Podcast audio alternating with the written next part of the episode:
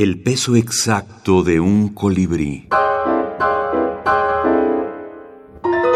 1968. La soledad. Felipe Benítez Reyes.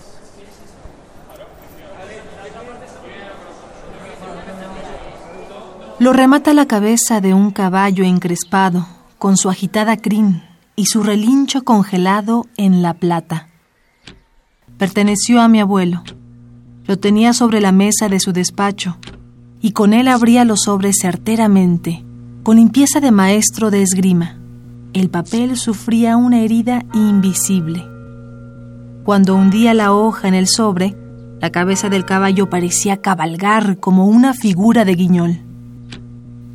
A la muerte de mi abuelo, el despacho lo ocupó mi padre. El abrecartas no lo utilizaba.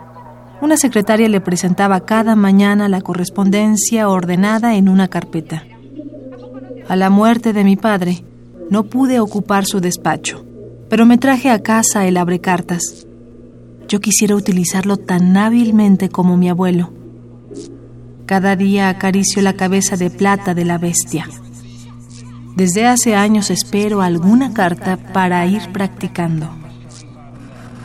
¿No? Entonces yo creo que eso tuvo un componente sexual, para empezar, o sea, de amor libre y todo esto, político, evidentemente en América Latina hay a partir del 68, bueno, está el 69 también en Cuba, ¿no? 59, 59, claro, ya estaba el clima, claro, ya estaba el clima. Y yo lo recuerdo como una época, como una... Claro, yo soy de esa generación, como una olla hirviendo. Eso sería para mí la imagen de la época, ¿no? Clara Obligado, escritora argentina. Thank you.